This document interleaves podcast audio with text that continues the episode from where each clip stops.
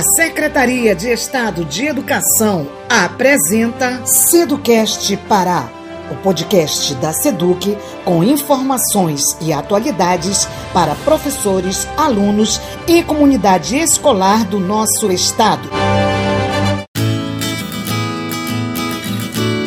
Minha pátria é a língua portuguesa. Fernando Pessoa. Olá, eu sou Dito Neto e este é mais um Seducast Pará, que começa agora falando do idioma que é o quinto mais falado do mundo, português. Cerca de 250 milhões de pessoas falam português e o Brasil corresponde a 80% desse total. Falando nisso, o dia do Enem está cada vez mais perto. E para que você possa se dar bem na prova de língua portuguesa, recebemos hoje a professora Glaucia Antunes, que trará dicas sensacionais que certamente lhe ajudarão a obter uma boa nota. Glaucia Antunes é mestra em letramento e linguagens e doutoranda em ensino e aprendizagem. Atua como professora na Secretaria Estadual de Educação do Estado do Pará, SEDUC, na Escola Estadual Santana Marques. Também é professora formadora colaboradora da Rede Municipal de Ensino de Belém e tem 20 anos de experiência ministrando aulas de língua portuguesa. Além do mais, tem grande experiência no preparatório de alunos nos cursinhos pré-vestibulares. É com você, professora Glauci. Olá, querido aluno que está aí se preparando para o Exame Nacional do Ensino Médio, para essa maratona que é a resolução de tantas questões. E nós vamos seguir por aqui com dicas para a resolução da prova de língua portuguesa, que é um componente curricular que vem no dia da prova de linguagens. Quando nós falamos do tema da prova de língua portuguesa, nós temos um assunto bastante amplo, mas nós temos que pensar numa prova que foca bastante na capacidade de leitura e de compreensão de mundo que você tem enquanto candidato. Então, pensa muito a respeito disso, de que leituras que você está fazendo e da forma como essas leituras elas podem te ajudar na hora de você resolver a sua prova. A prova de português ela é composta essencialmente de textos em que o candidato ele vai precisar fazer uma interpretação para que ele marque, para que ele escolha uma resposta correta. Esses textos das provas eles podem ser textos longos, podem ser textos densos e sempre vão exigir um nível de leitura muito bom e de compreensão do texto. Isso não quer dizer que esses textos longos e densos sejam sempre textos escritos. Existem duas formas de linguagem na hora da construção de um texto, que são a linguagem verbal e a não verbal. E, inclusive, por exemplo, em uma determinada questão, pode-se exigir que o candidato faça a relação entre dois textos que se utilizem de linguagens diferentes. Então, você pode ter, por exemplo, uma pintura e uma crônica para serem observadas e você conseguir compreender aquilo ali e marcar uma alternativa correta. Existe sempre na prova uma grande diversidade de formatos e de gêneros discursivos, e para você se sair bem na prova, é necessário que você esteja familiarizado com todos eles. Como é que você vai adquirir essa familiarização? Fazendo a prova. O senso comum, uma frase popular, diz que a prática ela leva à perfeição. Então, principalmente se essa é a primeira vez que você vai fazer a prova, é importante que você tenha cuidado de ter o contato com a estrutura da prova antes. São questões longas, né? Os, os textos, como eu acabei de falar para você, eles podem ser textos muito longos e os itens também, invariavelmente, eles são itens longos para você analisar. Às vezes é necessário que você leia mais de uma vez trechos do texto, que você leia mais de uma vez os itens para para você conseguir fazer. Então tenha o contato com a prova antes, o INEP, o órgão que organiza o exame, ele disponibiliza para o aluno as provas dos anos anteriores, elas são de domínio público, então você pode baixar no seu celular mesmo, você nem precisa imprimir e fazer a leitura dessas questões, de preferência aproveite seu professor na escola, aproveite as aulas de língua portuguesa para que você possa ir desenvolvendo isso aí. Estamos apresentando Seducast Pará, o podcast da Seduc. Quando se pensa na abordagem que é realizada na prova do Enem, nós percebemos que isso é muito voltado para a questão da interdisciplinaridade dos conhecimentos. O que, que é isso? É você precisar mobilizar conhecimentos, às vezes, de outras áreas, e esses conhecimentos não é que na questão vai ser cobrado um conhecimento de história, por exemplo, mas o conhecimento do fato histórico ele te ajuda a compreender melhor aquela informação que está aparecendo no texto. Então, o hábito de leitura e a capacidade de interpretação do candidato ele acaba sendo medido nisso aí. É por isso, por exemplo, que nós costumamos orientar os alunos a fazerem leituras das mais diversas no momento em que ele vai se preparar para fazer a prova, porque essa leitura, esse contato com a palavra esse contato com a ideia do outro, com a forma como o outro está apresentando uma determinada linguagem, vai te ajudar a ampliar a sua forma de ler o mundo, a sua forma de ler as questões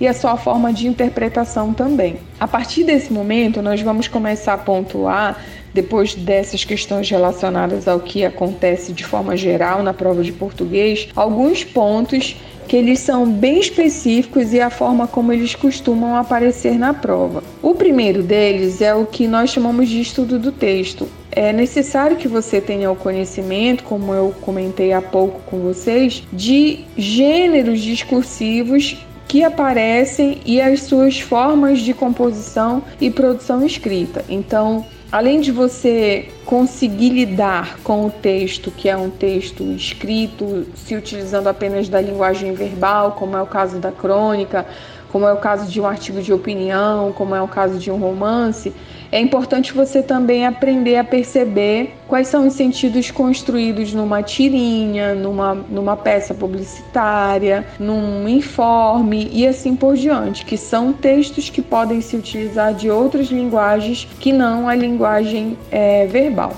Além disso, é muito importante também que você pense sobre os aspectos linguísticos que estão relacionados a esses diferentes gêneros e como que as ideias elas são articuladas no gênero discursivo. Por exemplo, quando você pensa ou quando você faz a leitura de um texto como a crônica, você percebe uma forma de utilização da linguagem diferente da forma de utilização da linguagem em um artigo de opinião ou em uma notícia. Então, é importantíssimo que você saiba perceber como que essas ideias dentro da crônica, dentro do artigo de opinião ou dentro da notícia se articulam, porque cada vez que um produtor de texto ele organiza recursos para ele construir um gênero, quando ele organiza recursos para ele construir uma crônica ou um artigo de opinião ou uma notícia, esses recursos expressivos eles vão ser específicos para aquele gênero. Então, é, o humor, por exemplo, que às vezes você pode encontrar em uma tirinha, é pouco provável que você encontre num artigo de opinião ou numa notícia de um jornal mais sério.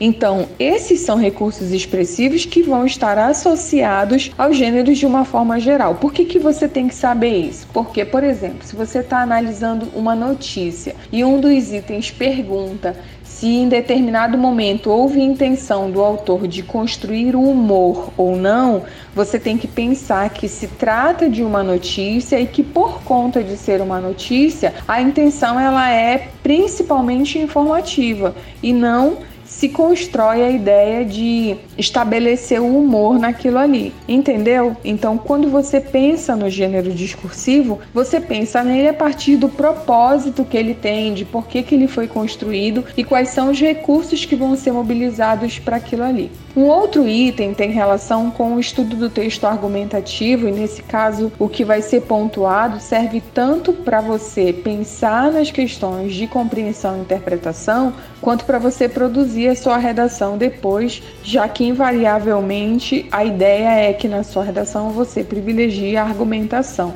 É importante pensar na função sociocomunicativa que um texto argumentativo ele tem. A ideia de que ali vão aparecer pontos de vista e de que esses pontos de vista invariavelmente eles são organizados, eles são apresentados para que exista adesão daquele que está lendo o seu texto. Então, se você tem um estudo de um texto argumentativo em uma questão, você já inicialmente precisa pensar: esse autor ele está construindo uma argumentação. Se ele está construindo uma argumentação, ele está expondo um ponto de vista e a ideia dele é que eu vá concordar com aquilo que ele está me dizendo e por conta disso ele vai me apresentar argumentos. Essa ideia do que, que é cada gênero discursivo, de como eles se estruturam, ela serve sempre para você pensar a respeito disso. Por quê?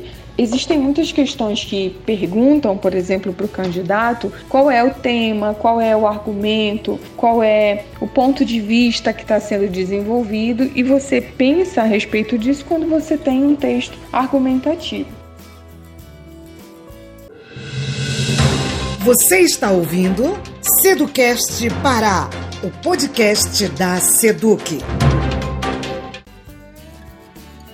Último, um outro ponto muito importante que nós devemos observar é a construção da intertextualidade, que nada mais é do que a relação entre dois textos. Essa relação, invariavelmente, ela é proposital, ela é intencional, ou seja, o produtor do texto intencionalmente ele apresenta ideias de um texto que já existe e com o qual ele quer que o leitor tenha algum tipo de contato. Para exemplificar essa questão da intertextualidade, eu vou dizer para vocês uma estrofe de um texto do Chico Buarque chamado Bom Conselho, depois você procura para você ler na íntegra, que diz assim, ó: Corro atrás do tempo, vim de não sei onde, devagar é que não se vai longe, eu semeio o vento na minha cidade, vou para a rua e bebo a tempestade. Muito claramente você deve ter percebido que o Chico Buarque ele faz menção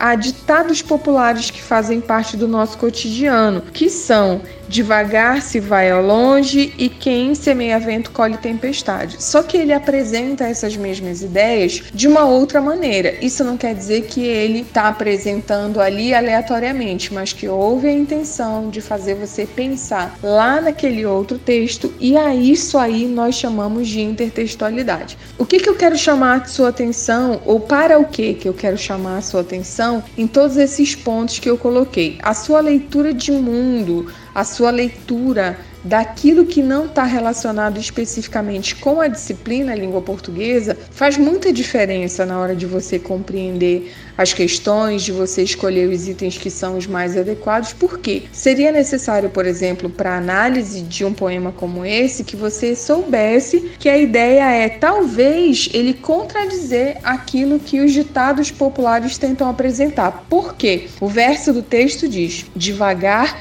é que não se vai longe. E quando isso é apresentado, talvez porque, como nós estamos lidando com um texto que é um texto poético, nós temos que pensar na possibilidade. Talvez a ideia seja dizer que o ditado popular ele realmente não incentiva alguma coisa boa. Ou a ideia, por exemplo, apresentada nos versos Eu semeio o vento, na minha cidade, vou para a rua e bebo a tempestade, colocando a ousadia em vez de o temor que aparece no ditado popular. Porque quando o ditado aparece, por exemplo, você tem uma ideia de quem semeia vento colhe tempestade é, opa, deixa eu ficar quietinho. Quando Chico Buarque ele diz, eu semeio o vento na minha cidade, vou para a rua e bebo a tempestade, ele está de certa forma plantando uma ideia que é contrária aquilo que o ditado popular incentiva a fazer. Pode semear o vento e seja corajoso, ou eu semeio o vento e eu sou corajoso de colher os resultados daquilo que eu semeei. Entendeu? A intertextualidade ela é muito importante